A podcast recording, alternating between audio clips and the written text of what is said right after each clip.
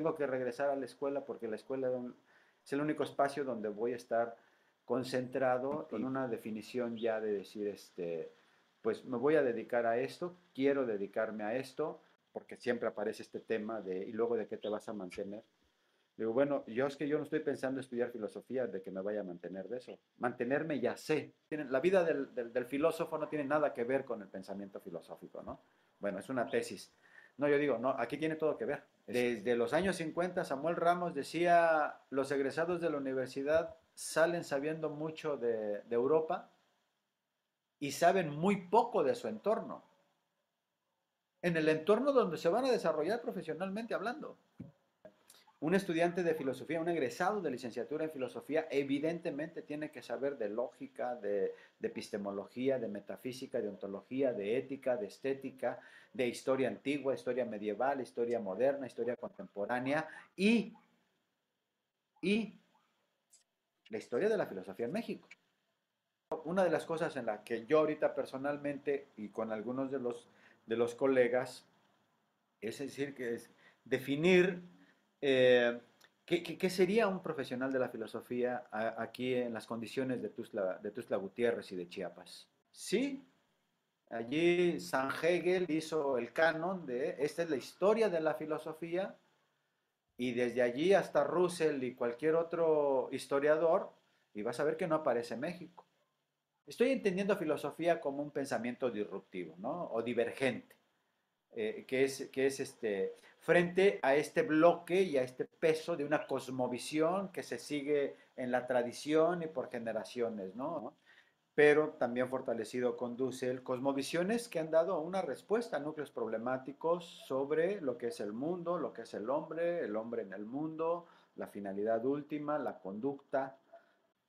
Bueno, los del banquete trataron el asunto del amor, la belleza, etc. Acá, eh, en una reunión, de, sabios náhuatl, cada uno vierte su significado de lo que es Insochil Incuical, lo que es eh, floricanto.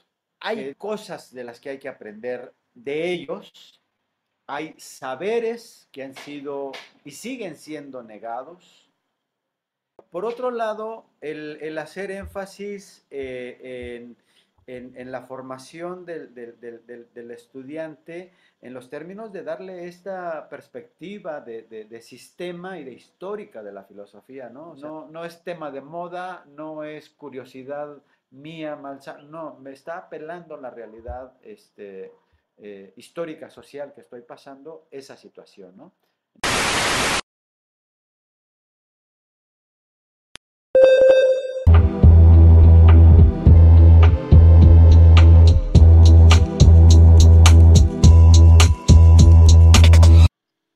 ¿Qué tal? Bienvenidos, bienvenidas a Filosofando. El día de hoy me acompaña el doctor Raúl Trejo Villalobos. ¿Qué tal, Raúl? ¿Cómo estás? Hola, buenas noches, Miguel. Buenas noches. Muchísimas gracias, Raúl. Y antes de comenzar, antes de empezar de lleno, pues les voy a leer las cartas, la presentación de, dícese en las más bajas lenguas de la UNACH, de la Universidad Autónoma de Chiapas, que es el rockstar de ahí. Entonces, bueno, vamos a conocerlo un poquito. Él es eh, licenciado en Filosofía por la Universidad Michoacana de San Nicolás es maestro en educación por la, por la UNACH, es doctor en filosofía por la Universidad de Salamanca, es profesor e investigador actualmente de la UNACH y bueno, es miembro también de CCNI.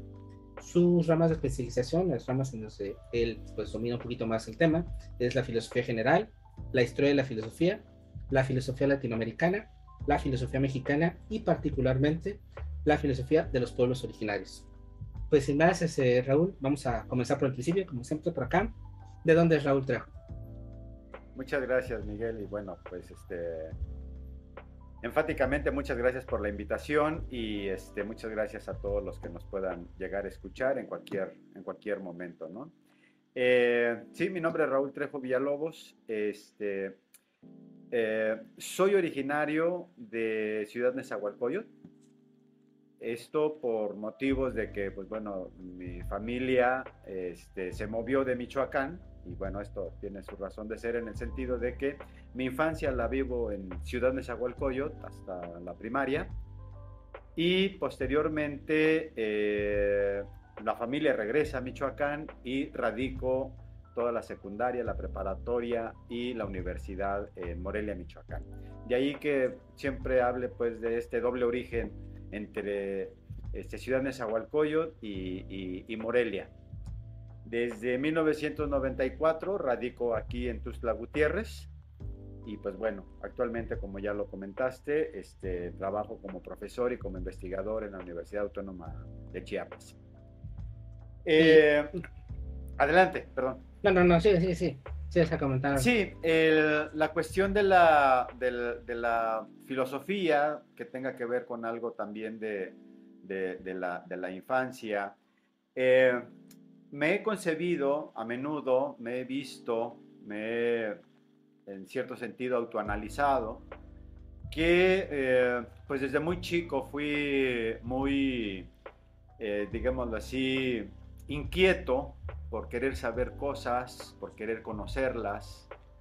Eh, mi infancia recorrí todo Ciudad de este, conociendo, este, investigando, eh, trabajando también. Este, eh, siempre me llamó la atención el poder hacer otro tipo de actividades de las que comúnmente se hacían en la infancia, este, además de los juegos. Y pues veo un poco allí el, filón de, la, de, la, los inicios de la filosofía, el no estar conforme sobre cómo están las cosas, el ser inquieto, en estar buscando, en estar investigando.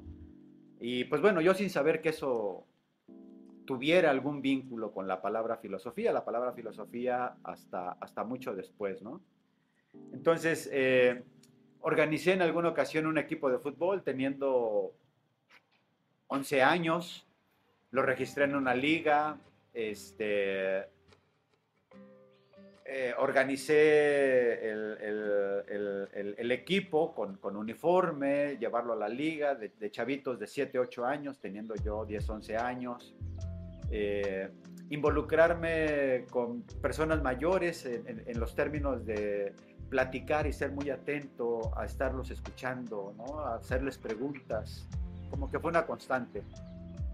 Veo en esos, en esos, en esos este, eh, situaciones de la, de la, infancia donde pues ya había algo, algo de la filosofía, ¿no? Este, el trabajar desde muy pequeño, eh, el, ir a pedir un trabajo, el, desarrollarlo, el ganarse el dinero este, temprano, eh, y pues bueno, también el cotorreo en la escuela, la fiesta, el polgorio, este, que tiene mucho que ver con una inclinación por, la, por, por, una parte de la filosofía, ¿no? Dijéramos más acá, este, dionisiaco, nietzscheano, juguetón, o sea, va un poco más por acá, este, esta, estas inclinaciones en el ámbito general de la filosofía, ¿no? Es, digamos, allí como un primer momento en cuanto al origen y, la infancia. ¿Y cómo se llamaba ese equipo de fútbol? Eh, le puse Versalles, también sin saber qué era. El nombre lo vi, me gustó. Eh, era otro equipo que vi por ahí en la liga y, este, le puse Versalles al, equipo. ¿Sabes qué es? A los chavitos este, nos llamamos Versalles. Eh, lo más espectacular de todo esto es de que no ganamos ningún partido. no ganamos. Así, que eh, la cuestión es de la resiliencia, desde allí ya están, este, bueno, ahora le llama resiliencia, ¿no? Pero, este, y aplicar este, este dicho también que hay por allí, ¿no? Que lo importante era competir y divertirse un rato, ¿no? Este, y eso sí lo cumplimos a cabalidad. ¿Y cómo fue ese momento, Eureka? O sea, como 11 años se te va a fundar un equipo de fútbol. O sea, ¿de dónde llega la idea? Eh, te digo, yo creo que está vinculado y está relacionado con esta ser una persona inquieta, una persona inquieta en este doble o triple, sentido. Eh, no estoy satisfecho con las cosas como están, como se me dan, ¿no? Este, no estoy, eh, quiero saber más, quiero aventurar más. Eh, el hecho de yo por mi cuenta buscar a los 7, 8 años un equipo de fútbol en, la liga, no solamente la cascarita, sino en la liga, yo por mi cuenta buscar entrar a un partido, a un equipo de fútbol, a los 7, 8 años, se llamaba Átomos de Filadelfia, que también se me, el nombre estaba así muy bonito, este, y allí pues este, jugar, ¿no? Este, jugar, eh, convocar a los amigos para hacer, hacer eh, juegos, pero que estuvieran vinculados con preguntas de, de, la historia que aprendíamos en la escuela o cositas así. Este, entonces, es, es, eso es lo que me llevó en algún momento de, bueno, este, hay tantos chavitos aquí, son de esta edad, eh, con esto puedo organizar un equipo, quiero hacer mi equipo, ¿no? Este, y, y, pues eso, el, el, el, ser una persona inquieta en el sentido de no aceptar las cosas como se me dan, el hecho de estar un poco salido hacia adelante, el indagar, el investigar, y pues las veces que me haya tocado, que me tocaron varias veces, estar platicando ampliamente con muchas preguntas, con, siempre con personas mayores, ¿no? O sea, o, no, no siempre, pero sí muy, muy a menudo con personas mayores, ¿no? El maestro del taller de la hojalatería con el que trabajaba, este, el señor de las donas que me daba para ir a vender, estar platicando con ellos y estar cuestionando y estar, este, entonces, es eso yo lo que yo creo que es lo que me, me, me, llevó, me llevó a eso. Y posteriormente tiene que ver mucho con la filosofía, ¿no? Ya para la preparatoria. Ahora, ahora vamos a, a, una de las preguntas más complicadas de la noche. Y bueno, obviamente, somos filosofía, entonces vamos para allá. ¿Quién es, qué, te, qué define a Raúl Trejo Villalobos? Uy, Jule, ¿qué define a Raúl Trejo Villalobos? Bueno, ya está una parte allí, ¿no? Esta cuestión de eh, una persona inquieta, una persona me autoconcibo siempre propositivo, siempre eh, eh, generar algo, proponer algo.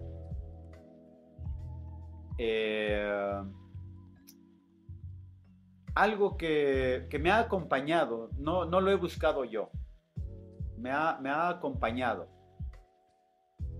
Eh, me ha acompañado, por ejemplo, que eh, justo cuando nací se estaba prácticamente, vamos a llamarle así, fundando la colonia en Ciudad de Zahualcoyo. Cuando llegamos a residir a la colonia Cosmos en Morelia, la colonia se estaba fundando. Cuando llego a la secundaria, la secunda en, Tenencia Morelos, una población cerca de de, Morelia, la secundaria tenía dos, tres años de haberse iniciado.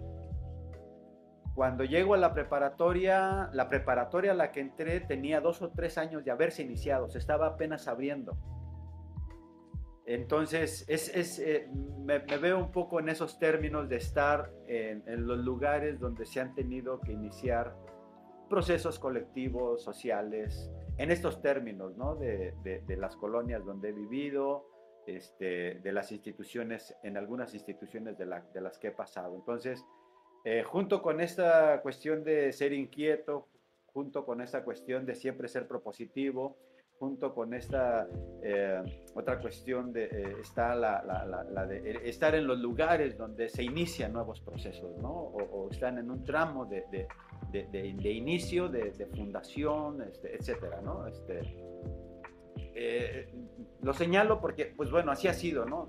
¿no? es que yo lo haya buscado, sino que ya recapacitándolo así eh, en la época actual, digo, pues es que he estado así, ¿no? O sea, cuando llegamos a, Cosmos en 1982, fraccionamiento Cosmos de ahí de Morelia, este, éramos de los primeros habitantes de la colonia, ¿no? Este, eh, en, la, en, la, secundaria, pues era el primer edificio que, que se había recién construido y, lo empezamos a habitar, ¿no? Este, en la preparatoria, de igual manera, este, ahora escuelas que los veo y pues son muy grandes y tienen mucha gente y, y eso es lo que me ha, me ha acompañado de, de, alguna manera.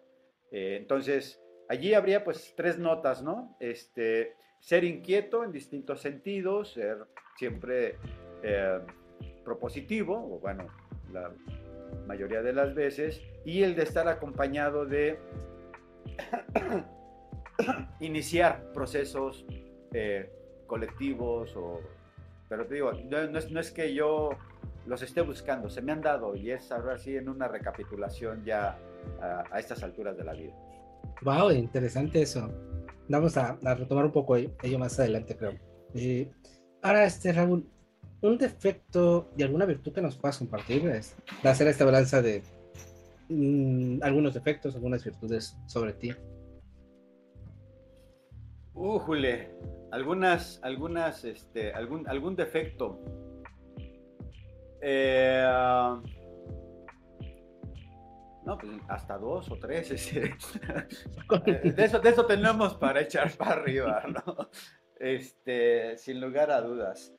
Eh, uno, uno, uno, de ellos es que, y se me ha señalado y he tratado yo, es de que aunque no pretendo ser eh, dogmático, impositivo, eh, me lo han hecho ver, pero cuando no hay un acuerdo con lo que yo proponga o algo así, o ya no se cuaja según como...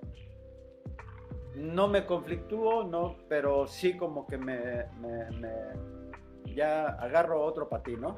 Este, probablemente allí esté esta cuestión de que al fin de al cabo no, no, no, sea yo tal vez, no lo sé, consecuente con un llevar más y yo también acoplarme, este, en términos muy generales, ¿no? O sea, obviamente que la vida va dando, nos va dando varios topes, nos va dando varios frentes y, pues tiene uno que ir allí, este, irse, irse acomodando, pero sí me lo han señalado dos, tres este, eh, conocidos y amigos este, cercanos este, como posible defecto, ¿no? El, no, el, no, el no acoplarme en cierta medida, ¿no? Porque tampoco me considero ni dogmático, ni impositivo, ni radical, ¿no? Así a rajatabla esto va así, ¿no? Pero sí, este, hacer a veces las cosas pues en solitario, ¿no? Decir, bueno, este, no cuaja, entonces lo hago, lo hago, lo hago, lo hago, lo hago en solitario, ¿no?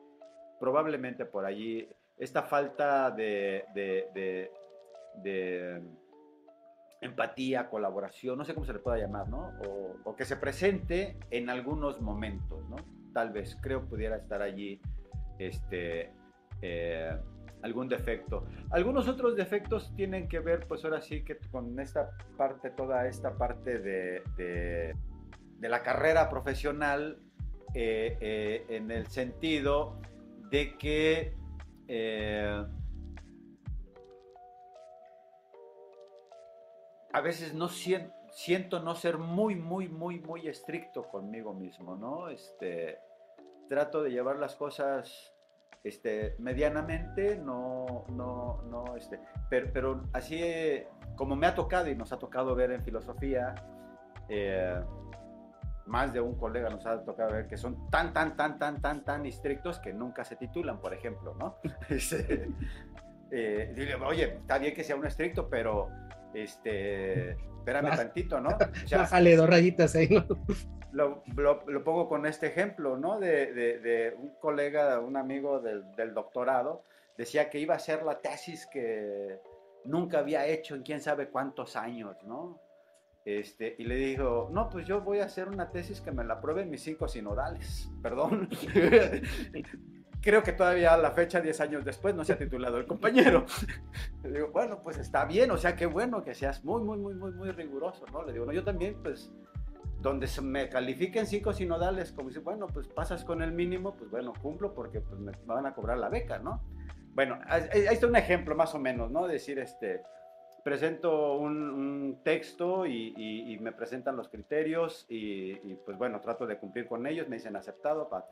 Cuando eh, sé, o al menos eso es lo que yo pienso, hay muchas de las cosas que siempre me las quedo para estarlas siguiendo reflexionando y todas estas cosas, ¿no? Allí sería otro defecto, no ser tan, tan, tan, tan, tan estricto como eh, a veces se, se, pudiera pensar que, que, se es. Y sin embargo, pues bueno, ya a estas alturas del partido, este, eh, esta cuestión que decías de, pertenecer al SNI, ¿no? O sea, compañeros que dicen que pertenecen al SNI, entonces ya están este, en el Olimpo, Digo, no, yo no estoy en el OMP, estoy en el SNI porque, pues bueno, hubo un grupo de personas que me pidieron tales requisitos, yo los entregué y me dijeron, vale, pues vale, ya, estoy dentro, nada más por eso, ¿no? Y, y lo demás, pues sigue, sigue, sigue, sigue, sigue dando, ¿no? Este, en términos, en términos de, de, de, de virtud, pues sí tiene un poco este tratar de, cumplirme, eh, cumplir propósitos, ¿no? Eso ha sido también, digámoslo así, una constante. De manera particular y concreta te puedo mencionar una, eh, cuando terminé la preparatoria, como por lo regular desde la primaria, secundaria y preparatoria trabajé y estudié, yo me hice la idea de que entrar a la universidad era 100% estudio. Entonces yo necesitaba tener un respaldo económico. Entonces me propuse irme de mojado a Estados Unidos, trabajar un año, juntar dinero y regresar a estudiar a la universidad. Pero así, tal como te lo estoy diciendo, y tal como lo estoy diciendo, de los 19 a los 20 años lo cumplí. Entonces, eso da mucha seguridad, eso da una satisfacción. Y regresé a la universidad este, teniendo un dinero, un dinero ahorrado. Que luego me lo acabé, ¿verdad? Y terminé de todas maneras trabajando y estudiando también en la universidad, pero eso ya es otra cuenta, ¿no? E, eso es, yo pudiera poner como una virtud eso, ¿no? Eh, cuando salí de, de la licenciatura, sin la presión de ningún maestro, enfrentarme conmigo mismo, darme cuenta que no sabía eh, cabalmente y por gusto escribir un ensayo académico y proponérmelo hacer. Entonces, empecé a estudiar algunas cosas de Alfonso Reyes y, y por cuenta y riesgo propio, este, hilvanar algunas ideas, estructurar un documento de 12 cuartillas, eh, darle alguna coherencia y decir esto es un ensayo y pues a ver si, si, si, pega, a ver qué dice alguien más, pero sin que nadie me haya dicho nada. No tengo obligación de darle cuentas a nadie de, ese escrito, de ese pequeño estudio que estaba, que estaba yo, que, que hice, ¿no? Que hice. Entonces, si hay alguna virtud en ese sentido es de que hay algunos propósitos que este, se instalan y pues bueno, se trabajan y, se logran, ¿no? Y este, en términos generales, creo que por ahí estaría... Eh, y de los demás defectos te los, te los debo, pero sí allí... este... Con eso está. Oye, antes de pasar a otra, otra pregunta, este, dos, dos, cosas que dijiste que me parece interesante. Eh, ¿Cómo podrías definir, ahorita por salir lo del SNIC, eh, para aquellos que quizá no están en México o incluso aquellos estudiantes que pues, solo están escuchando ahí la palabra, pero no saben qué es, qué sería el SNIC? Así que no lo pudieras definir eh, así tal cual, pues, sin, sin, riesgo a cancelación de que vayan a pensar que luego te, nos vas a otras cosas, pero ¿qué, qué sería el SNIC? ¿O qué es eh, el SNIP es, es una, sí, un espacio institucional del Consejo Nacional de Ciencia y Tecnología, en el que uno eh, se inscribe después de estudiar eh, posgrados y eh, puede uno iniciar una, una, profesión como, como, investigador dentro de la academia. Entonces es un lugar, una posible meta a, a, dónde llegar, ¿no? Este, y pues bueno, actualmente quien logra instalarse en alguna universidad, eh, o, no, este, es una de las metas a, alcanzar eh, profesionalmente hablando, ¿no? Y encaminado a las cuestiones de la, investigación y la academia, principalmente. Entonces, eh, ahorita el, egresado de licenciatura, pues tiene mm, pocas opciones porque o sí o sí hace una maestría para dedicarse a trabajar, a dar clases, tal vez, a abrir otros espacios, o este, la, carrera académica también hasta donde sea posible y llegar a, ocupar algún lugar ya con maestría, doctorado en el SNI, en el Sistema Nacional de Investigadores. Entonces, este, sí es un espacio, una meta eh, a, alcanzar, ¿no? Este, eh, en la carrera propiamente este, académica y de investigación. Ahora, comentaste algo y, creo que, bueno, lo, yo lo entiendo por la edad, y por este avance, y quizá mucho se puede llegar a satanizarlo. Lo mencionas con tu amigo, ¿no? Este de este autoexigencia, de tratar de dar lo mejor, de, que no está mal, o sea, no, no, no es como que criticar esa parte de, de, exigirnos y de mejorar, pero muchas veces en esta exigencia no somos prácticos, y como se, se oye muy, pues se puede ir muy mal, ¿no? En, en, el sentido de rasgarse las vestiduras. Yo solo me interesa que pasar con los cinco sinodales y ya está, y, y con brincar el charquito con eso. Eh, desde la academia te lo pueden tachar como algo malo, como algo conformista, aunque desde la vida misma, y creo que la experiencia te enseña a que muchas veces no te obsesiones con ese tipo de cosas, y lo importante es brincar el charquito. Tú ahora sí que como docente, como profesor y como en este chip que traes, ¿qué nos podrías decir para estos chavos, estos chicos que tienen esta presión a veces de ellos mismos, de autoexigirse, de autopresionarse, decir, ok, vale, o sea, está bien, pero también está bien, pues, pasar, pues, raspando, pero pasar. Eh, ahora sí que tiene mucho que ver el, el, temple, el propósito. Hay que tomar muchas en cuenta muchas cosas también del, del contexto.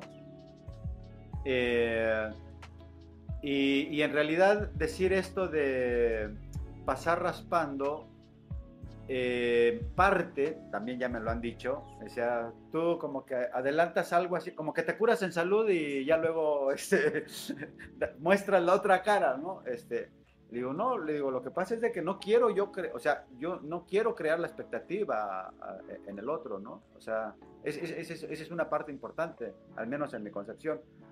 El hecho de que eh, bueno, está mal que yo lo diga, que me haya ganado el, premio extraordinario de doctorado, el hecho de que la tesis de doctorado eh, la haya dado a conocer en la UNAM y algunos colegas la hayan, digámoslo así, recibido bien, digo yo, eso ya es ganancia.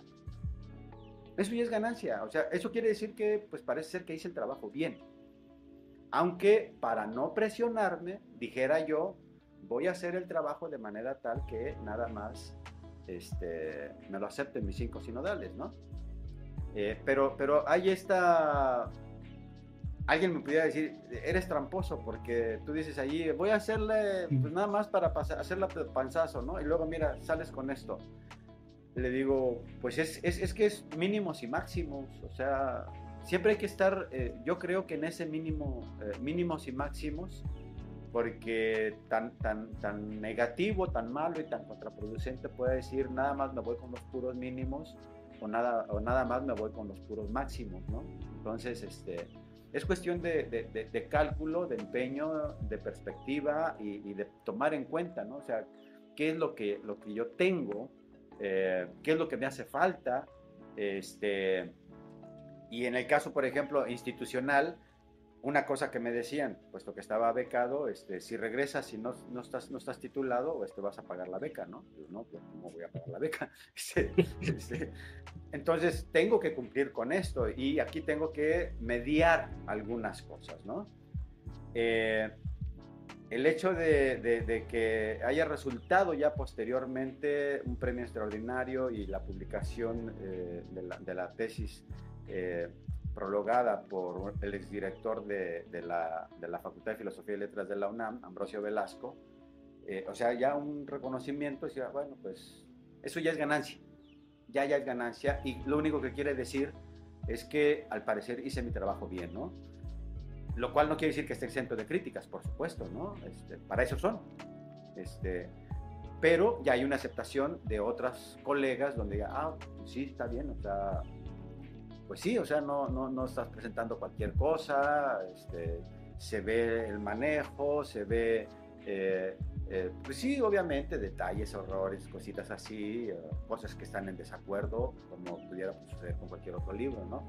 Pero en ese, en ese, es esa cuestión, ¿no? Una serie de mediaciones y de estar calculando siempre mínimos y máximos. Evidentemente no estaría bajo ninguna circunstancia ni de que nos cortemos las venas para que tenga que ser la excelencia, la excelencia, la excelencia, ni tampoco pues este nada más estar este como se dice por allí, ¿no? En, en, eh, eh, en, el, en, el, espacio de confort y pues ya con el mínimo básico y ya me llevo lo demás, ¿no? O sea, en el caso de filosofía, yo creo que no, ¿no? En el caso de filosofía, tanto, tanto nos poseen las, las inquietudes, las dudas, que, que, no podemos estar de esa manera, ¿no? Entonces, este, repito, una cuestión de, media, de mediaciones, de cálculos, este, aunque te digo, algunos me han dicho, dicen, no, o sea, tú te curas en salud al principio, así como para que, no y ya a la hora de la hora sales con otras cosas, ¿no? A veces te salen bien, a veces no te salen bien. ah, bueno, pues es que creo que de eso, de eso, de eso se trata, ¿no? Ahorita que estabas hablando esto de la, de la posición de ideas en este sentido, hay muchísimos temas en filosofía, pero ¿cuál es ese tema? ¿Cuál es esa especialidad? ¿Cuál es ese, ese área que dices, sabes qué? Te lo agradezco, pero vaya, o sea, yo aquí ni meto mi nariz, ni me interesa que otro, otro, otros haga bolas con eso, porque yo, yo no. Ay, pues mira, eh, sí ha habido por allí dos o tres obsesiones. Y bueno, aquí hay otro detalle, porque bueno, también están estos otros puntos de vista de autocrítica, de autoironía, también, ¿por qué no? Recuerdo que cuando me titulé de la licenciatura, este, comentaba ya cotorreo con los cuates que agradecía a mis profesores por haberme dado la licencia para pensar, ¿no? Este, eh, que eso era la licenciatura, ¿no? Me estaban dando una licencia, ¿no? Ya me estaban dando el permiso para, pensar, ¿no? Este, y, tiene que ver un poco con esta cuestión de eh, los temas centrales de la filosofía esta perspectiva sistemática, esta perspectiva eh, histórica, mínima, básica, que pudiera saber un muchacho de preparatoria, un estudiante universitario. Eh, entonces, cosas que yo no pueda o no quiera yo profundizar eh, porque no me alcanza el tiempo, porque, porque pues bueno, se va creando también un, un, historial. Este, sí, digamos, de filosofía de la ciencia. Filosofía de la ciencia, mira, este, un poco yo platicaría con algunos colegas, digo, pues a mí más que especializarme en filosofía de la ciencia y, y ver si publico en Oxford, en Yale o cosas de estas, lo que me interesaría es darle un ABC a un estudiante de licenciatura de, positivismo, o sea, de, análisis este, del positivismo lógico, ¿no? Y enseguida algo también de el ABC de hermenéutica, teoría crítica. O sea, habría que pensar en estas síntesis y en estas generalidades eh, dárselos como herramienta y, que, sea, que sea formativo para la persona, siempre para la persona que se está formando, ¿no? Este, eso, esa ha sido un poco la, obsesión, ¿no? He tenido momentos en el que me he concentrado en epistemología muy elemental, este, en, eh, bueno, en profundidad más o menos eh, filosofía de la cultura, filosofía de la educación, por la materia que di por muchos años en pedagogía, eh, y eh, dentro de estas generalidades, en el, caso, en el caso particular, que también ha sido algo que me ha ocupado, el, darle el, vínculo a la filosofía, eh, por ejemplo, en este caso es no que esté en contra, sino pues evidentemente que no simpatiza la idea, ¿no? Pero parte de mi trayecto profesional, en parte el gusto y en parte las exigencias del contexto, eh, educación o pedagogía, literatura, historia, filosofía. O sea, parte de esto que se denominan humanidades. Entonces, es allí donde me encuentro a varios personajes del siglo XX mexicano eh, y, me meto e indago y relaciono y vinculo eh, la literatura con la historia, la historia con la filosofía, la filosofía con, con, la, con la, educación, este, etc. Entonces, y es, es, más o menos mi concepto de que la filosofía tiene un mayor vínculo, lo sé, lo sé que, que, está este, este sentido restringido y unívoco de, de, de, ciencia estricta, pero también tiene esta otra parte donde la filosofía está en relación con la política, con el arte, con eh, la historia, con este, las otras disciplinas este, humanísticas. ¿no? Y es por donde tengo una, no solamente he tenido una inclinación, sino que también es, eh, es parte de, de, mi historial, ¿no? por llamarle de alguna manera, dentro de la academia. Y este chico no conforme, este chico curioso, ese chico propositivo, fundador de un equipo de fútbol a los 11 años, eh, que debatía o que platicaba con personas mayores. ¿Cómo llegas a decir un día, antes de irte de mojado o en este proceso de su, sabes que yo voy a estudiar filosofía? ¿Cómo es este, dónde llega este momento, este flechazo con, con esta ciencia y te metes a este turbulento mundo? Ya. Eh, bueno, rápida y muy, muy brevemente. Eh, cuando termino yo la secundaria en el 84, este, inicialmente, otra vez por las condiciones económicas, iba yo a internarme en una escuela normal, rural. Y bueno, pues, o sea, opciones, este, pero en, justo en ese año se metió la, una reforma educativa donde elevaban de educación nivel técnico a la normal, a nivel profesional. Y ya cuando pensé que tenía que internarme siete años, ya no me gustó. Entonces me cambié a otra preparatoria donde pudiera trabajar y estudiar. Eh, se le llama de un sistema Escuelas Preparatorias Federal por Cooperación, así se le, se le llamaba. Eh, en esa escuela, pues bueno, es mi primer, digamos, contacto con eso que se llama filosofía. Y eh, el primer semestre nos lo dio un abogado muy serio, muy solemne, que cuando mencionó la palabra genofonte, pues bueno, vimos en la palabra genofonte toda esa seriedad, toda esa solemnidad y, obviamente hubo una especie de rechazo, no a la filosofía, no, sino a la actitud del maestro, este, genofonte, ¿no? no pues así está así como genojado o no sé, así lo vinculamos y, pues bueno, se le quedó al profesor, ahí, viene Genofonte, ¿no? Este, y la filosofía no nos dijo nada, o, no me dijo nada, ¿no? En ese primer semestre. En un segundo semestre de filosofía llegó un recién egresado de filosofía, Benjamín Rosales, mi maestro Benjamín Rosales.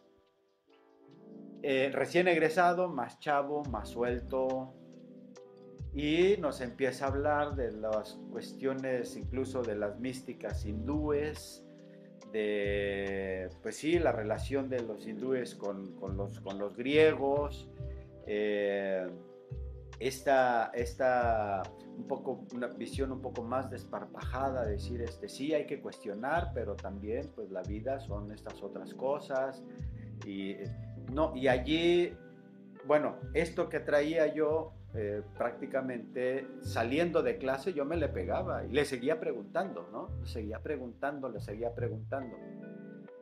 Eh, eso me llevó a una confusión por algunos años porque yo había elegido eh, un bachillerato que, en el que salía al mismo tiempo como técnico en contabilidad, ¿no? Pues esta idea de trabaja, estudias para tener un trabajo y poder tener un ingreso económico eh, allí es donde dije, eh, yo quisiera filosofía, este, le, voy a seguir por aquí, se relaciona con estas cosas que yo quiero saber, este, etcétera, ¿no? Este, me llevó a, vincularme con grupos culturales, eh, me, me, llevó a, a, empezar a leer por mi cuenta, ¿no?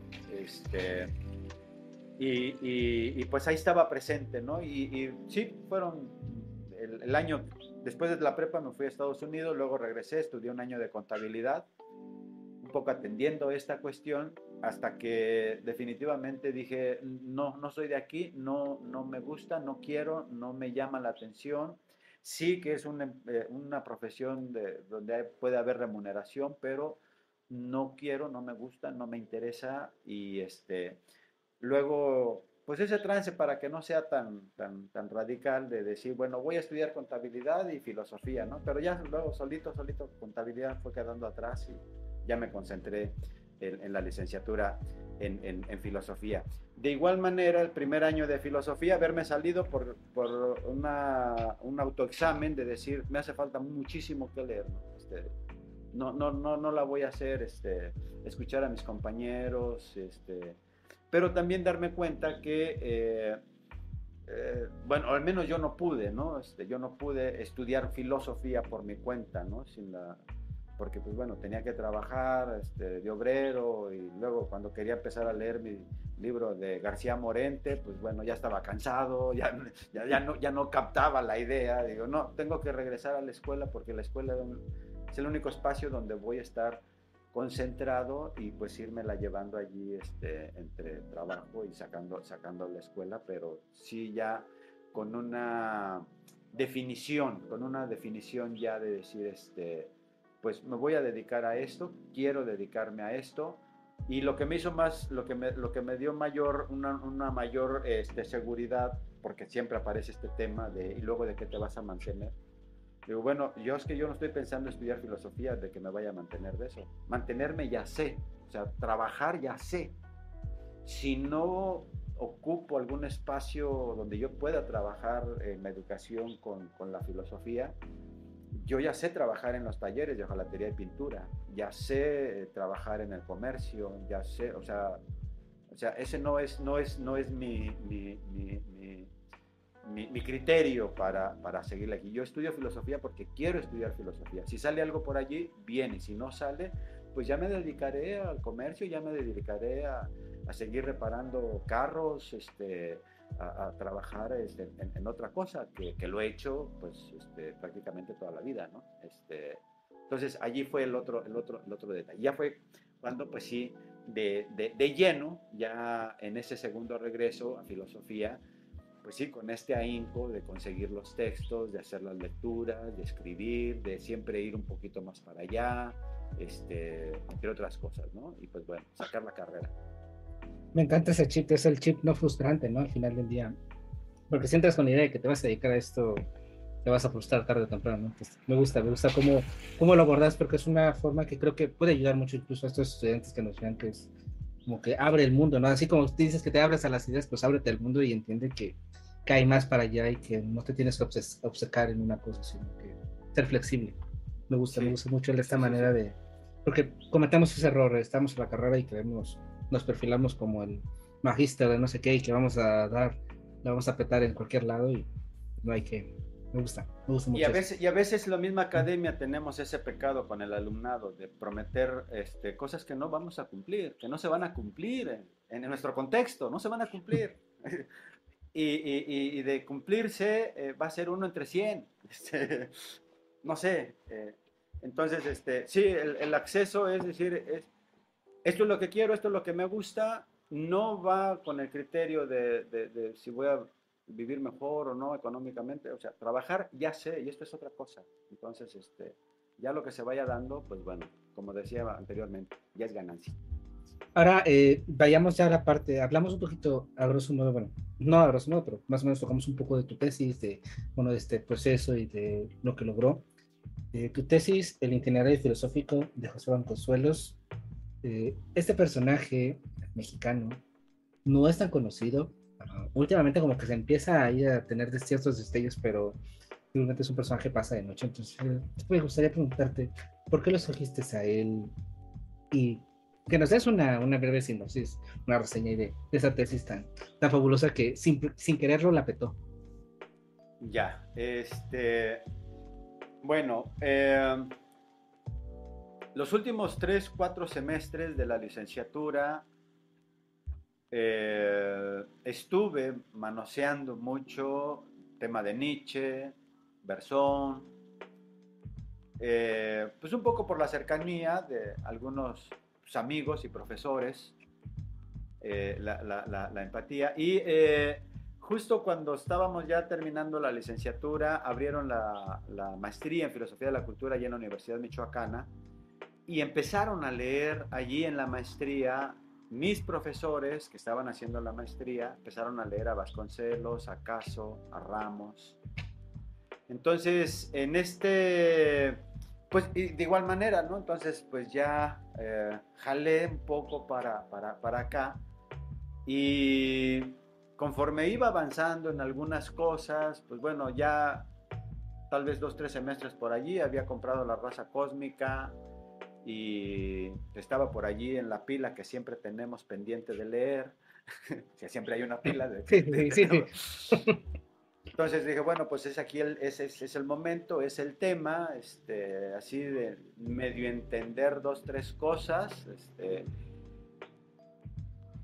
y la primera idea, en función de lo que iba conociendo, de lo que iba, de lo que iba viendo, es de que, iba a ser una tesis de licenciatura sobre todo el Ateneo, ¿no? O sea, abordar...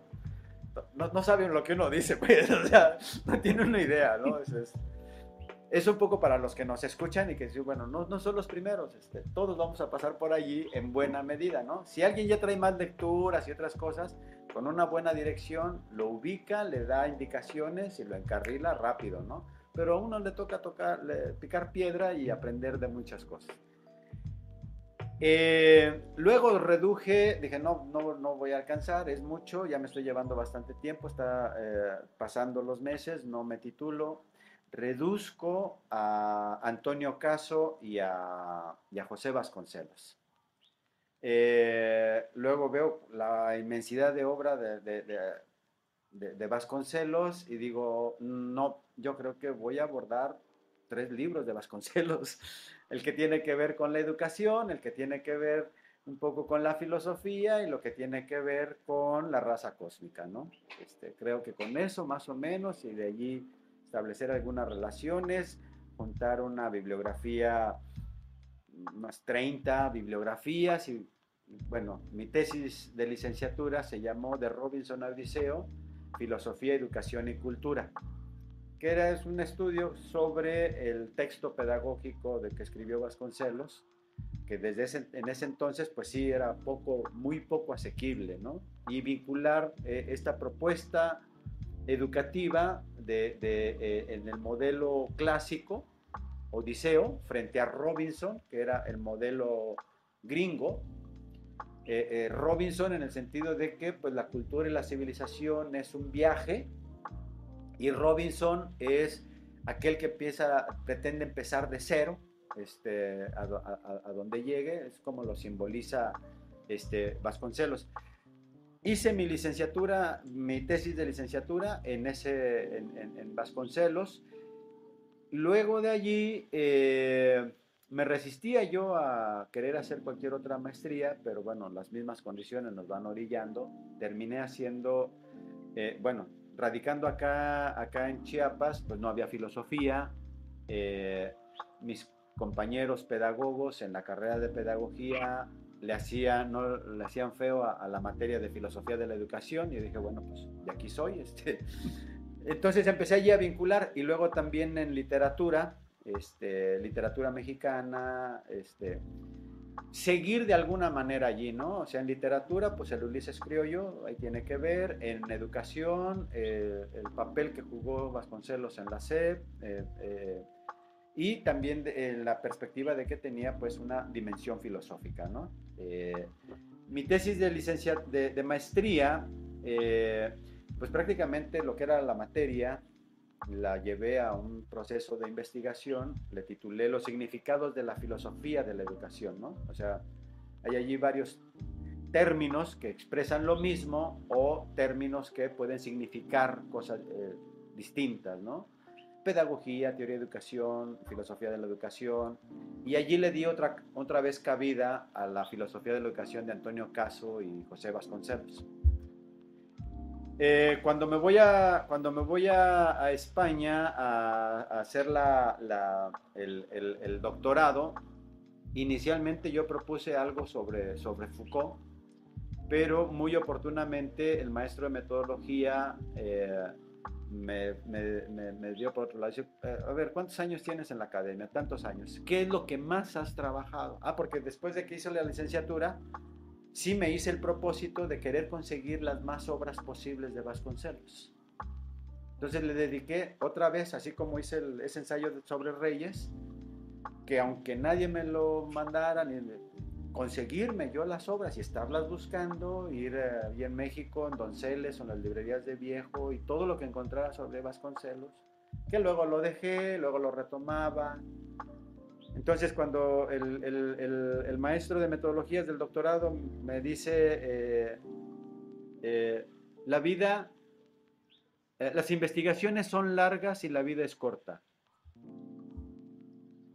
¿Qué tanto tiempo? O sea, dime, ¿cuál es el tema al que le has dedicado más tiempo? No, pues al Ateneo, a José Vasconcelos. No le sigas buscando. Retómalo y, vamos a hacer este, una, investigación, una tesis doctoral sobre este, Vasconcelos. Vele ahí buscando a ver cómo... Y retomé, retomé lo que ya había iniciado desde mediados de los noventas hacia este, mediados de la primera década de este siglo, 2006, 2007.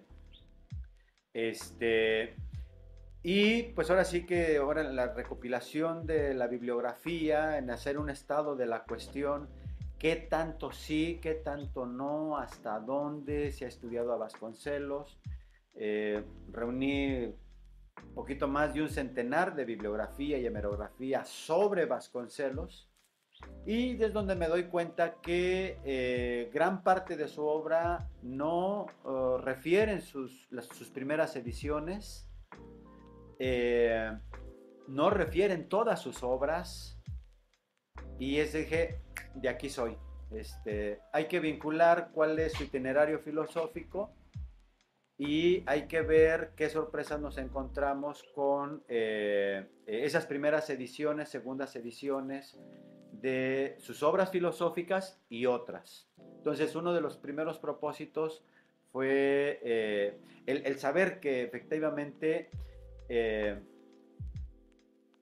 había echado, fue, fue, fue, fue olvidado, y pues bueno, políticamente desde que vivía en sus últimos años, él solito también contribuyó mucho en eso. Este, eh, no, fue, no, no fue trading topic como, dijéramos ahora, ¿no?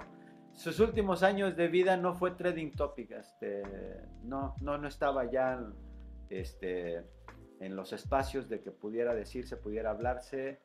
Eh, parte culpa de él también, bueno, culpa entre comillas, ¿no? Este, eh, de, ciertas inclinaciones con, de amistad con algunos gobiernos dictatoriales, este, varias cosas, ¿no? Eh, entonces, el, hecho de tener que indagar sus primeras ediciones, segundas ediciones de obras filosóficas, y mi tesis trata de recuperar la totalidad de la obra de, Vasconcelos, pero señalando, porque bueno, había esta otra cuestión, obras de filosofía sobre él eran muy pocas, o sea, lo que más se conocía es político y educador, es lo que, lo que, más, lo que más tiene eh, eh, que se hable sobre él.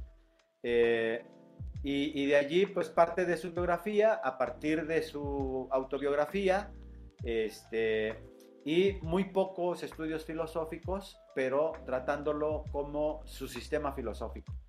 Digo, no, aquí está, aquí, aquí está el asunto y hay que darle este, este toque que aunque es un sistema filosófico eh, y que lo va modificando, este, hay que ver, porque una cosa es ver al Vasconcelos de 1910 en las conferencias del Ateneo, otra es verlo en 1922 como secretario de Educación, otra es verlo como en los años 30, donde ya escribe sus tesis, eh, sus, libros principales de su sistema, y otra es verla en los años 40 y 50, este, después que estuvo en el exilio, entonces, eh, de, eso trata, de eso va la, tesis doctoral, de, una, de vincular la relación, y es una de las tesis centrales, ¿no? que es también muy discutible en filosofía.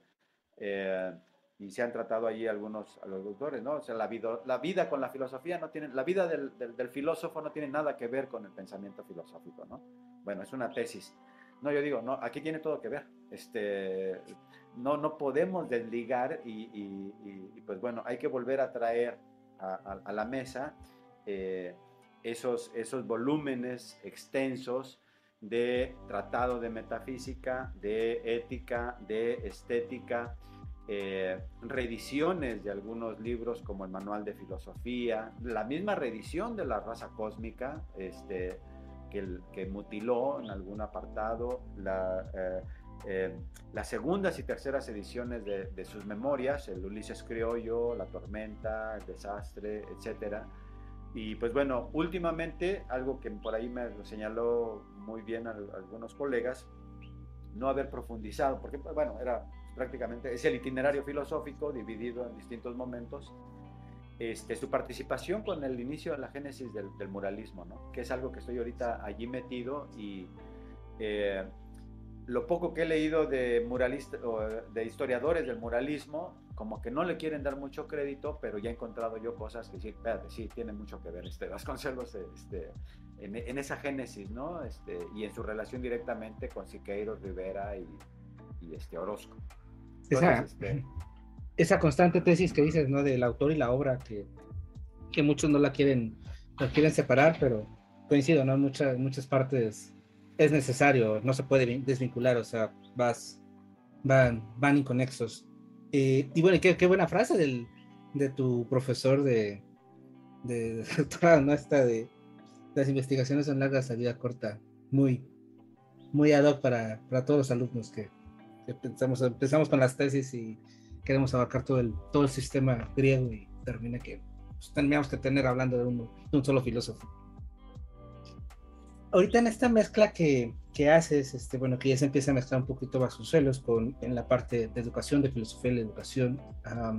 primero, ¿qué es lo que, así en, en, un resumen, en algo muy, muy conciso, ¿Qué le aporta a la filosofía de la educación? ¿Qué le aporta a la educación? Hablaste de la SEP, que es la Secretaría de Educación Pública para acá México. Eh, él fue secretario de Educación de con nosotros. Eh, ¿Qué es lo que aporta? ¿Cuál es su legado, por así decirlo, de, de Vasconcelos a, a, la educación, a la filosofía de la educación? En todo lo que has aprendido, en toda esta experiencia que tienes sobre él, que es como que las estrellitas que, que deja. Mira, lo primero y lo más importante que hasta ahorita bueno, no le vamos a negar las, las ¿cómo se diría? No le vamos, no, le vamos a restar mérito ni a Yáñez, por ejemplo, que fue secretario de Educación, ni le vamos a restar mérito tampoco a eh, Torres Bodet, no, de ninguna manera. Pero de lo que tengo ahorita revisado, la propuesta de una Secretaría de Educación Pública fundamentada en un sistema filosófico, sea cual sea, lo hizo Vasconcelos. Su propuesta y su organización de departamento de escuelas, departamento de bellas artes y departamento de eh, bibliotecas, escuelas, bibliotecas y bellas artes, tiene una correspondencia con su sistema filosófico. Un sistema filosófico que venía trabajando desde el documento más temprano que tengo es de 1910. Un sistema filosófico que desarrolla hasta los años 30. Eh, sea el sistema filosófico que sea, que tiene muchas cosas cuestionables, eh, sí, sí, sí, sí, pero eh, este empeño, este... Hay un, el, sistema filosófico está por hay una concepción del hombre, hay una concepción del mundo, hay un, hay, un este, y sí, adscrito frente al positivismo, adscrito a este espiritualismo bersoniano, con los matices del caso. Eh, digámoslo así, sería, sería lo, lo, fundamental que eh, eh, yo, le veo como este, aporte. Como, como, como aporte. Recientemente estamos trabajando con un alumno, eh, con un estudiante de, de la maestría este, eh, en estudios culturales, eh, de, cómo fungió la, la, cultura como un elemento de, de, un proyecto político de nación. Creo que allí también hay todavía muchas cosas por indagar, por averiguar, por discutir. No obstante que algunos colegas de la UNAM vuelven a sacar allí el tema de que era fascista, de que por mi raza hablará el espíritu, que tiene todo este eh, eh, rollo, algunos otros, eh, bueno, allí hay, yo lo dejo así un poco aparte, pero, y quizás suena exagerado de mi parte, pero en buena medida la, infraestructura educativa y cultural que tiene actualmente México, con sus discontinuidades según perspectivas históricas, su génesis está en Vasconcelos. Vasconcelos en, en la SEP era el Coneculta, era el CONACID, era el Colegio Nacional, era eh, las universidades.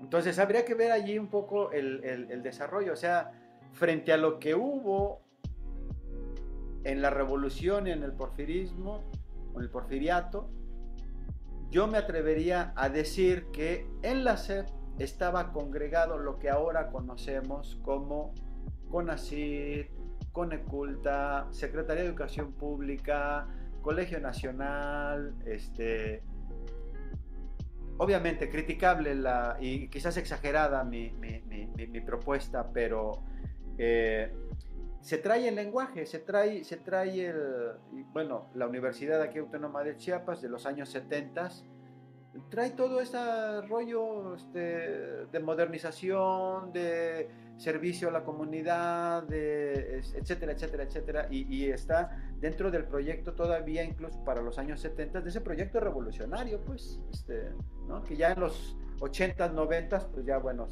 ya agarran otros, otros tintes, ¿no? Este, como agarraron otros tintes con Cárdenas, y, pero yo me atrevería, y quizás suene exagerado, y quizás se puede abrir alguna plática para poner los matices y las relaciones, pero yo me atrevería a decir que, eh, o sea, ¿qué, ¿qué, hizo Vasconcelos? Bueno, pues proyectó, proyectó. Eh, ahora, ese es otro detalle de, de, suma importancia, que es otra cosa que, que lo, he, lo, he, manifestado en, en, en otras circunstancias. Se, se quiere ver nosotros todavía, los que estamos actualmente y trabajamos a ellos, como a Vasconcelos por acá, a Caso por acá, a Reyes por allá, cuando en realidad pues, muchas de las cosas no son solamente de Vasconcelos. Él es el, el, el, el, instrumento de una idea, de un conjunto de ideas de una generación. ¿no? Entonces, eh, pues algunos trabajos los he dedicado por allí y parte de la tesis tiene que ver con eso. ¿eh? Mira lo que está diciendo aquí, lo que están, están discutiendo, están peleando, están, están, están extendiendo la idea. Acá, lo dice Vasconcelos así, Caso lo dice de esta manera, Reyes está en este lado y, y los veamos, ¿no? Y los vemos dando conferencias en 1910 y luego los vemos en la foto de 1942 en el Colegio Nacional. Este, y vamos viendo su obra y vamos viendo pues, también con las características de cada uno, ¿no? Que no puede ser de otra manera. Entonces, este, esa es la otra cuestión, ¿no? De que Vasconcelos, sí, eh, o sea, tiene mucho mérito, pero eh, es en, la, polémica, en, el pleito, que también lo tuvieron, y en el, cotorreo de una generación, ¿no? En este caso, de ellos. Eh, otra pregunta particular que me acabas de, plantear y pues bueno, también igual, este, de manera, e, esto ya un poco eh, de manera posterior, algo hubo en Vasconcelos con el que, no sé, conecté de los del, Atenei, de los del Ateneo en el sentido de que de los del Ateneo, Vasconcelos y Enrique Guzmán, eh, Enrique Guzmán, este, Martín Luis Guzmán, perdón, perdón. no, no, no, no, saludar, saludar ahí. Este, Martín Luis Guzmán eh, son gente que vienen de más abajo, en el estrato social. Eh, José Vasconcelos era hijo de un aduanero, de un burócrata del gobierno, eh, Martín Luis Guzmán era hijo de un oficial de rango medio del ejército. Eh, Reyes era hijo del exgobernador de Nuevo León. Eh, Antonio Caso, pues de una de las familias porfirianas de, de, la Ciudad de México. Enrique Sureña, su papá fue también creo presidente en República Dominicana. O sea, era, era gente que estaba un poco en una situación más favorable económica, cultural y social, ¿no? Mientras que eh, Vasconcelos, en el caso particular, y de Martín Luis Guzmán, de los que así de manera inmediata, y pues bueno, lo, he llegado a pensar así como, ahora sí que a, todo, a toro pasado, ¿no? A lo mejor eh, una cosa que hubo ahí una conexión con, con, con, Vasconcelos, decir, este, vamos de abajo y pues bueno, vamos a ver qué vamos proponiendo, a ver qué vamos haciendo, a ver qué, ¿no? Con todas las distancias del caso, ¿verdad? Jamás voy a pretender ser un Vasconcelos, de ninguna manera. No, pero ahorita tocabas un poco en la Universidad de Chiapas, que tú comentaste también que tienes una característica muy particular tuya, que es estás en estos momentos incisivos de la historia, en estos momentos fundacionales. Eh, Chiapas, eh, para quienes no están en México, o incluso que nos pueda sonar, es una, es una entidad, eh, pues como que no es tan, tan querida por el centro, es, es un poco olvidada. Obviamente llegas, estás allí, y además de que está la universidad y todo, se te ocurre, inicias, detonas, estás en ese momento inflexivo dices, hay que meter filosofía aquí como licenciatura. ¿Cómo llega esta idea? ¿Cómo la vendes? O sea, a una entidad de donde quizá lo menos que se quieran preocupar es ponerse a filosofar y quizá quieran proponer, hagas otro tipo de propuesta. ¿Cómo, cómo, cómo llega la licenciatura en filosofía en la Universidad de Chiapas? Porque tú eres el, el fundador ahí, el iniciador de, este, de esto. Soy parte de, ¿no? O sea, eh, y bueno, un poco la parte que me, que me, que me, que me toca. Eh, en el 97 me vine a radicar aquí en el 94 y en el 97 hubo un intento de regresar a Morelia para estudiar la maestría en filosofía de la cultura. Empecé a estudiar la maestría en filosofía de la cultura y circunstancias de la misma facultad no me permitieron terminar la, maestría. Eh, las condiciones laborales, ya con mi compañera, este, ya este, viviendo, haciendo vida en común con mi, con mi compañera, este, las condiciones favorables no fueron, las condiciones laborales no fueron las más favorables.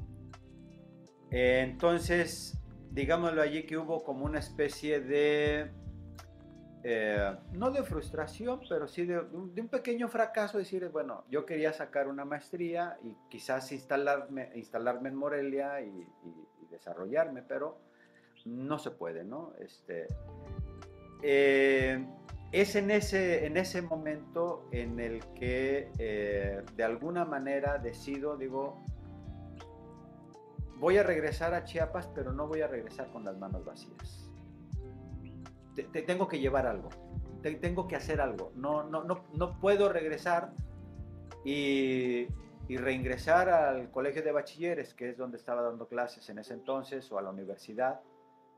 Eh, pues ya regresé, este, no tengo nada. Entonces, desde Morelia empezamos a trabajar, empecé yo un poco, dije, una revista de filosofía. ¿Y qué va a ser allá? ¿Y cómo? Y de allí nos vinculamos con, nos conocimos y nos conectamos con José Mendoza Lara y eh, hicimos una asociación civil, hicimos una revista que se llama eh, Utopía. Que el punto era esto, eh, conectar y, poder establecer comunicación, relaciones. Y en este caso la revista, si no era totalmente de filosofía, de que tuviera que ver filosofía, tuviera que ver literatura, este, etc. Regreso a Tuzla Gutiérrez con eso.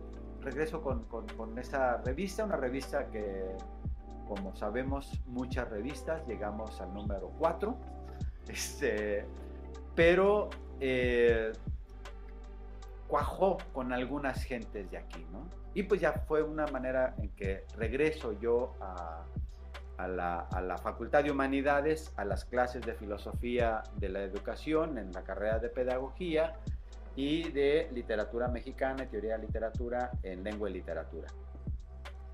Eh, de allí, otra vez, esta cuestión de cierta insatisfacción, de eh, incluso hasta de enojo consigo mismo, con algunos amigos, es que aquí no hay esto, es que aquí no hay lo otro, es que aquí no tenemos, es que aquí... Y en un determinado momento le dije, lo hagamos. No está, lo hagamos. Entonces ya había ese antecedente de la revista y hicimos unos pequeños cuadernillos, le jugamos un poco allí a editorialistas, porque, bueno, estamos en una facultad de humanidades, a ver, pedagogos, comunicólogos, ¿qué son las humanidades?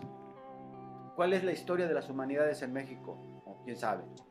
Ah, bueno, pues ahí tiene Vasconcelos, ahí tienes a Reyes, ahí tienes a Caso, la apertura de la universidad, eh, la polémica entre, entre Antonio Caso y sacamos unos folletitos, le jugamos a editores. Es que aquí no tenemos, lo hagamos. ¿Y de qué se trata? Captúrale, vamos con un cuate que sepa de computadoras y sepa cómo dar en cajas esto, lo llevamos a la imprenta y lo empezamos a distribuir. 2002, seis folletos. El número uno, el discurso de inauguración de la Universidad de Justo Sierra, el número dos, la crítica de Agustín Aragón la apertura de la universidad. El número tres, Antonio Caso respondiéndole a Agustín Aragón. El número cuatro, la tesis, el concepto de la Universidad de Pedro Enrique Sureña. El número cinco, Vasconcelos, este, su discurso a la llegada a la universidad. Y el número seis, Alfonso Reyes con pasado inmediato, haciendo un recuento de todo eso. Seis folletitos de 30, 35 páginas a media carta imprimirlas. Eh, no me interesa el ICBN, no me interesa formatos, no me, o sea, lo, que me interesa es de que este, estos documentos lo tenga la gente de aquí de la Facultad de Humanidades. De allí fue que, eh, bueno, entro a estudiar la, maestría en educación aquí mismo en, la universidad eh, y el primer intento de decir, hay que hacer algo con filosofía. Eh, evidentemente la infraestructura no da, este, y bueno, había otros compañeros que ya estaban un poco en, el asunto. a ver, vamos a hacer una propuesta, jalemos materias de las carreras que ya están y luego le ponemos las materias. Obviamente una idea que eh, aprendimos más de los hierros y de las dificultades, porque no nada más es de que de quiero y ya, ¿no? O sea, lo que quise y lo que pude hacer fue hacer el análisis de las, de las, de las, de las tiras de materias de las otras carreras. Y allí donde había este, metodología, bueno, es que metodología pues cabe para todas estas carreras, ¿no? Este, o, este, teoría literaria, ah, pues esta puede caber también por acá, ¿no? O teoría pedagógica con filosofía de la educación, o sea, jalar estas materias, tener un número de materias que sea eh, como currículum común y ya luego le agregamos lógica, metafísica, ética particularmente. Bueno, había una, una materia en comunicación que se llamaba ética periodística yo lo di y dije, bueno, ¿qué les voy a dar de ética periodística? Pues la ética de Sánchez Vázquez. Este. Ahí hay que ver qué es la libertad, la obligación, los valores, este, etcétera, ¿no? Entonces fue eh, esta, esta primera idea, pues donde topamos con pared, donde vemos que no es nada más de quiero, pero también se fueron afinando pues algunas, algunas cosas, ¿no? Eh, ya estaba ese primer intento eh, y, el segundo apartado que me, llama mucho la atención y me gusta mucho decirlo es, es de que se presenta esta oportunidad para ir a hacer el doctorado a, a España y tener esta certeza y este propósito de decir voy a ver cómo está, qué se puede hacer, qué se puede proponer porque el propósito final no está en que haga el doctorado y en que haga una tesis allá, sino que tengo que regresar y tengo que hacer algo aquí. Lo que vaya a hacer yo de mi vida académica va a ser aquí. No hay ningún otro lugar. O sea, no, no, no, o sea, no voy a ver si me acomodo en una clase allá en una universidad de España. No, no, no, no, no, no, no, no, no. Eh, eh, mi papel está aquí y fue un poco como el refrendo que hice cuando regreso de Morelia en el transcurso que estoy haciendo el doctorado, en 2008, cuando nos llega un oficio a cinco profesores de la facultad, de parte de rectoría, de que nos reuniéramos para empezar a ver el plan de estudios de filosofía.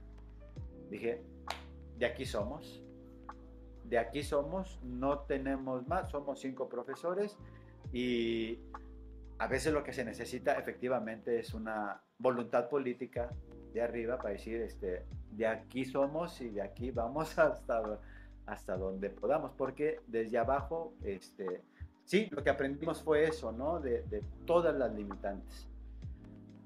Eh, en 2008 todavía estoy estudiando el doctorado eh, y esto que me llama mucho la atención y sí hay que hablarlo, este, ya está allí la carrera y 2011 y, oye, pues ¿qué pasó tanto esto? Bueno, hacer un plan de estudios, sea como sea y con todos los errores y con todos los equívocos, pero que te lo apruebe Consejo Técnico de la, de la facultad, que te lo apruebe en la oficina de la academia de la universidad, que te lo apruebe instancias estatales de educación superior, y que te lo, todo eso y observaciones y comentarios y aún así no estar salvos de equívocos. Este, la cuestión es de que para octubre del 2010 finalmente se eh, aprueba en el Consejo Universitario. Y bueno, y en enero regreso yo, en, en, en octubre lo aprueba la licenciatura eh, desde, desde marzo del 2008 hasta octubre del 2010 es que se aprueba. En diciembre presento mi tesis doctoral y regreso en enero a la facultad, donde pues ahora sí que coincidió todo y la directora en turno, este, Rosario, me dice, pues échame la mano en en echar a andar esto porque ya está, o sea, ya, está allí el papel, ya está allí la aprobación y pues hay que empezarlo a, hacer la primera plantilla de profesores y hay que hacer la convocatoria y, pues bueno, eres el único que me puedes ayudar prácticamente, este, bueno, no eres el único, pero échame la mano tú. Encantado, ¿no? Este, sin ningún problema. Y eh, evidentemente en esa, en, esa, en esa elaboración de plan de estudios el doctor Luis Madrigal es personaje central en, esto, ¿no? La doctora Nancy, Nancy Hernández como secretaria académica con la directora Rosario, también central en, el apoyo, en, este, eh, en apoyar la propuesta. Razón por la cual te digo, este, sí, soy una, soy una parte de todo, de, todo este, de todo este proceso, ¿no?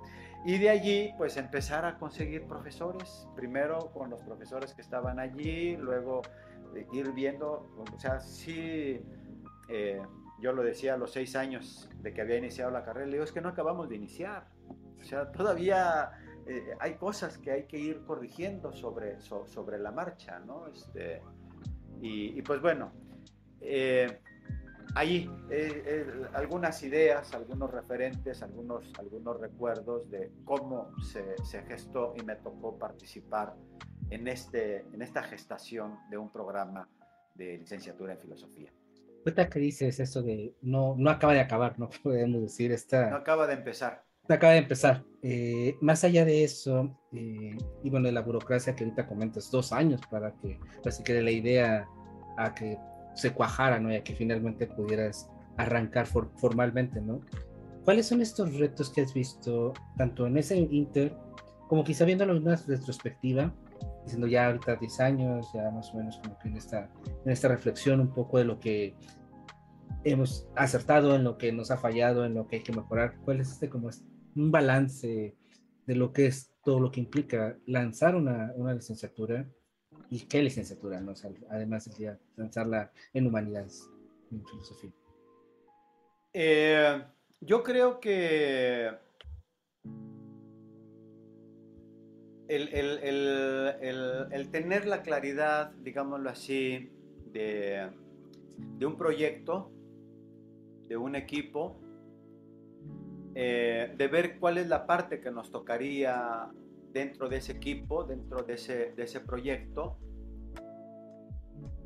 que no deja de ser difícil, no deja de ser difícil siempre por los puntos de vista distintos, por distintos momentos que nos toca este, estar, no estar, o estar a medias, o...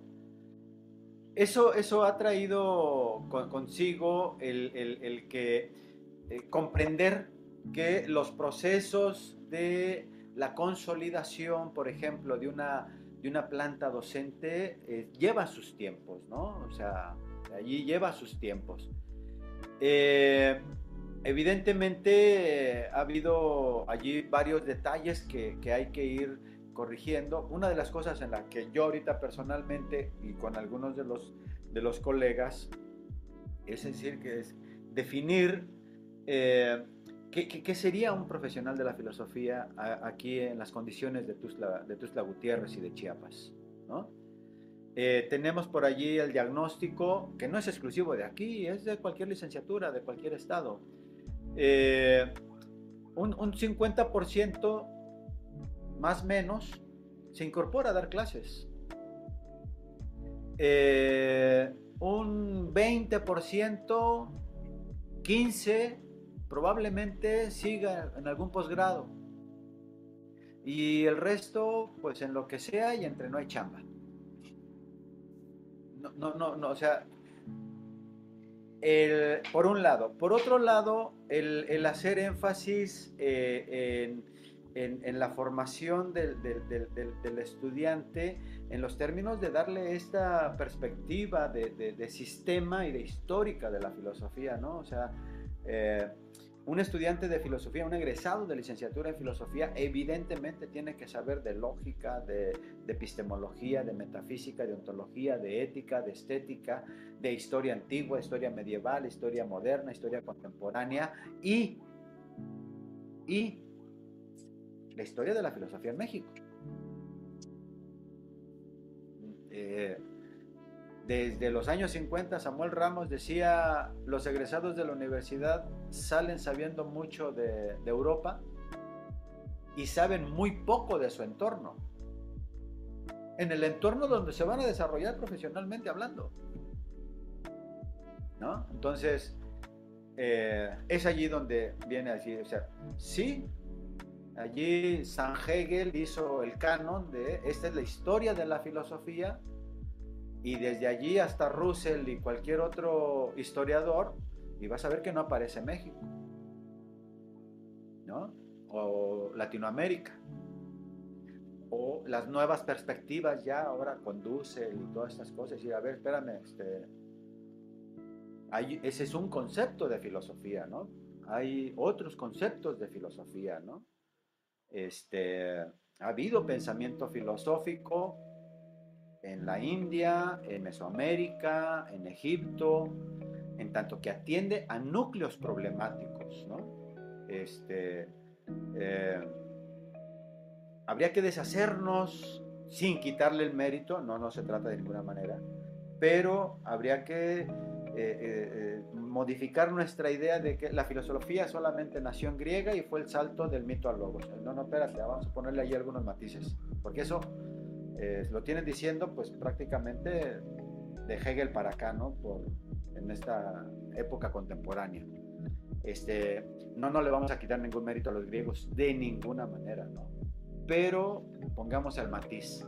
Espérame tantito, ¿no? Este, eh, creo que va por allí el, el, el, el asunto. Y eh, otra cosa para ir corrigiendo el profesional en, filosofía, primero el manejo, el conocimiento, el dominio de estos contenidos sistemático-históricos y luego las actividades propias para que las pueda enseñar. Ya, son dos cosas. Una cosa es que lo sabemos todos. ¿Sabe mucho de filosofía? Sí, pero no sabe enseñar. O maestros que, uh, no, pues se saben los métodos didácticos más este, nice y más de, de último modelo, ¿no? Pero de contenidos no tiene, ¿no? Entonces, ahí hay que buscar una mediación. O de buscar estas otras alternativas de divulgación, de difusión, de prácticas filosóficas. Entonces, eh, aunque hay una intencionalidad desde el principio en estos términos, no ha sido fácil todavía de, de, cuajar. Y por algún lado, pues allí sigue, sigue el reto, ¿no?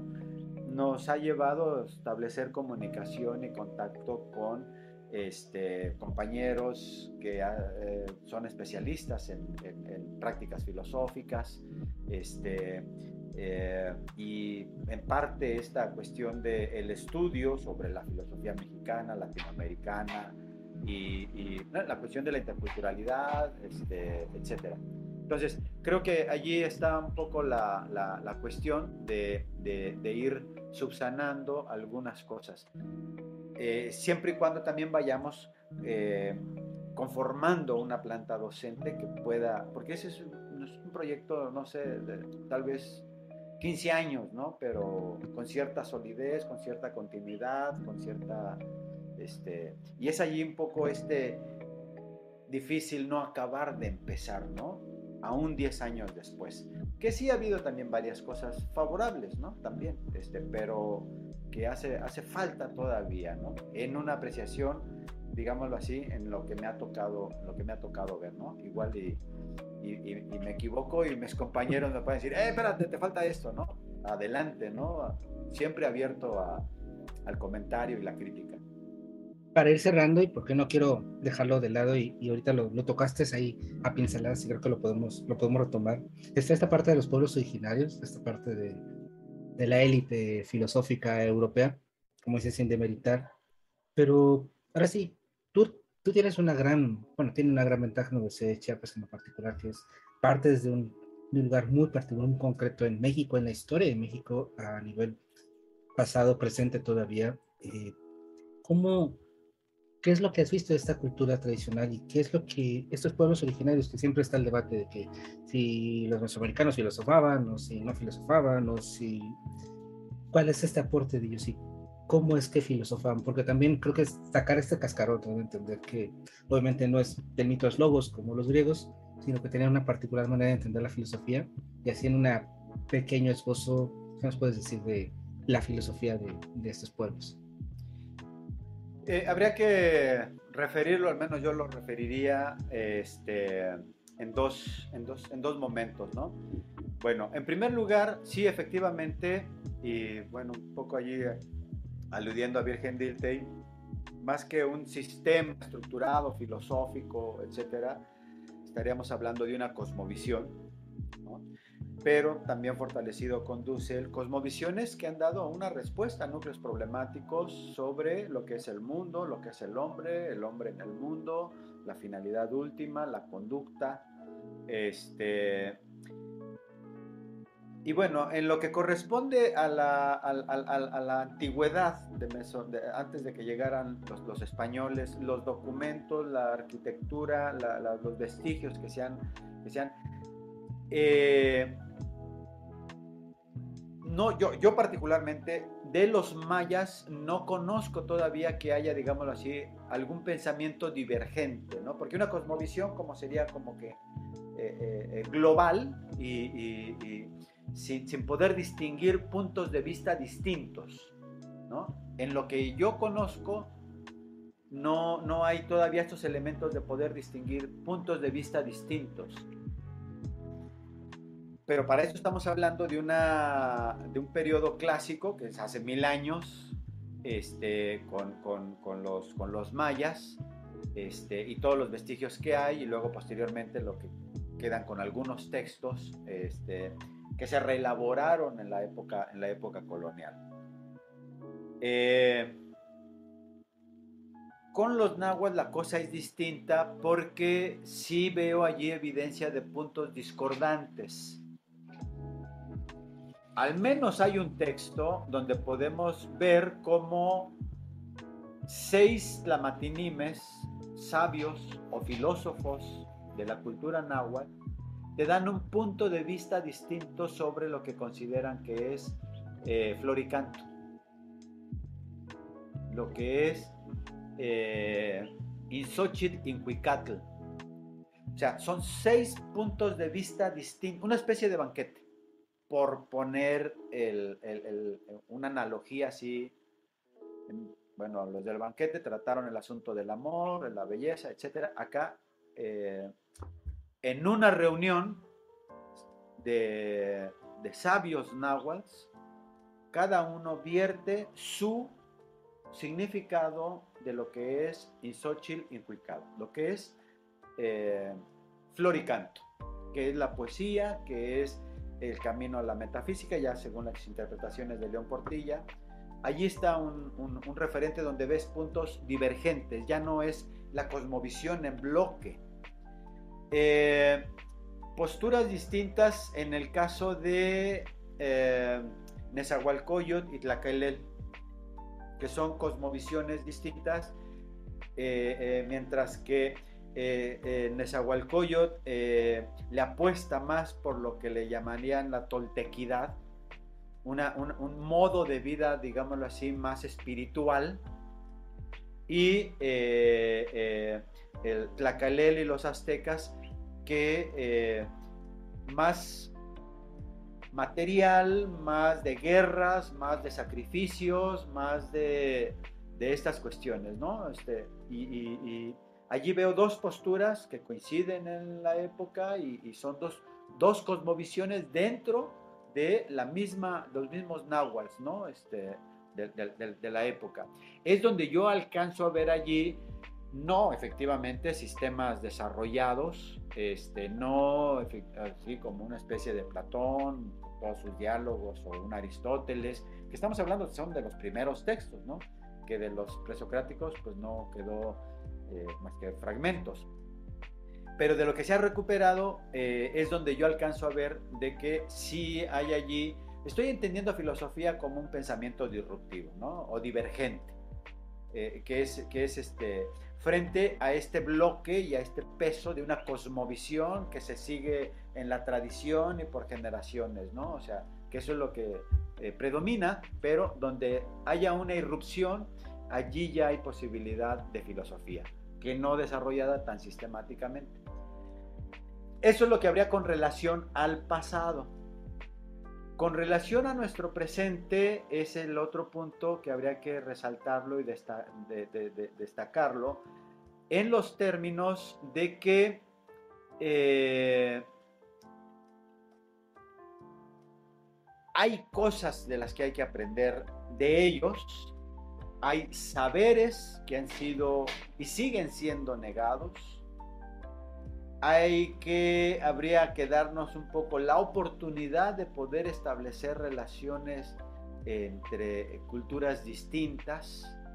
Y estoy ahorita un poco atorado en este momento porque como que en un inicio me enfocaba no solamente a la cuestión de los pueblos originarios, que bueno, tengo algunos amigos, colegas, tzotziles, celtales, que eh, han hecho una serie de planteamientos eh, sobre el sentipensar y estas cuestiones. Y yo, en mi caso particular, pues antes que negarlo, pues un poco aprender a ver de qué se trata todas estas cuestiones. Y una parte de frustración en el sentido de, no hablo celtal, no hablo tzotzil. Este, y ellos sí hablan este, el español, ¿no? Este, entonces de allí algunos aspectos de multiculturalidad e interculturalidad donde yo particularmente eh, digo, es que antes de entrar a la interculturalidad y estas cosas, tengo que ver la crítica a la identidad, a las identidades culturales a las que pertenezco o a las identidades que porto, ¿no? O sea, soy occidental, pero no soy occidental europeo, o sea, soy occidental de acá más de occidente que los europeos y de más el sur que de los del centro. Este... Y de color claro, ¿no? Entonces, este, estoy, estoy en ese, en esa, en ese, en ese, en ese, en ese, en ese proceso, ¿no? De, de, de, de, sí, dar, ver, ver y probar estas otras que el Estado no lo da, ¿no? O sea, allí está, allí está latente y, y este eh, desafortunadamente a veces pues eh, no se quiere ver, a veces eh, o, se le quiere ver como se le ha visto tradicionalmente, etcétera, ¿no? Hay todo un proceso donde hay que hacer una serie de autorreflexión y autocrítica que me parece a mí nos está apelando, es, es el momento actual. Ya no, no es no, no es tema de moda, no es curiosidad mía, malsa, no, me está apelando la realidad este, eh, histórica, social que estoy pasando, esa situación, ¿no? Entonces, ahí hacemos nuestros ejercicios. Eh, eh, Francisco, Bolón, son compañeros, profesores universitarios, donde nos hablan del chulel, el concepto de alma, eh, eh, eh el, hombre verdadero, este, Lekishkul Lejal, lo que es la vida buena, este, y, pues un poco ir pensando esas cosas, porque bueno, esto tema de la vida buena, pues bueno, nada más ahí a revisar algo de Platón, algo de Aristóteles, algo de Séneca, pues también estaban en el asunto, ¿no? Este, y, habría que ver a ver qué, qué, qué hay allí. Este, eso es lo que eh, tendría un poco que decir, ¿no? estamos, estamos en proceso, estamos en proceso eh, de, varias, de varios eh, replanteamientos, ¿no? A ver qué es lo que nos alcanza este, con, con, la vida poder hacer, ¿no? Por lo mientras sí, hay allí una recuperación de textos de compañeros, hay un libro por allí este, que se llama Filosofía de los Pueblos Originarios, que me tocó coordinar, pero donde pues se les da el micrófono a un sotzil, a otro sotzil, a un celtal y a un zapoteca que me hablen de un tema en particular de, su cosmovisión. Este, y pues bueno, se recopiló y está por allí, este, probablemente está en la, está, está en la red. Filosofía de los pueblos originarios. Coordinado por ti, ¿verdad? Coordinado por ti para. Igual vamos a tratar de, al momento de que salga en, YouTube, en la descripción, si lo encontramos por ahí, lo, lo opinamos para que lo puedan. o si también me lo este, mandas. estamos en comunicación y te lo, te lo comparto, el PDF que tengo por ahí. Excelente, Raúl. Y bueno, ahora sí, para, para cerrar, eh, además de, de, este texto, eh, ¿cómo te pueden encontrar? Eh, redes, página, sitios, no sé, donde te puedan localizar, correo, lo que sea que nos puedas compartir. Bueno, este, pues dos lugares, porque también no, no, este, no soy muy ducho eh, con los instrumentos, o sea, hay más o menos me las voy llevando. Y entonces, entre mi correo nada más, raúl.trejo.gmail.com y este, mi, mi, página personal del Facebook, que es Raúl Trejo Villalobos.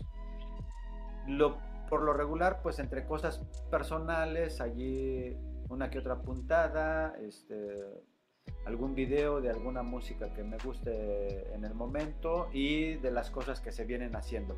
Hay otra página eh, donde se han estado subiendo algunas charlas, este, eh, también de Facebook, eh, Observatorio Filosófico del Sureste de México.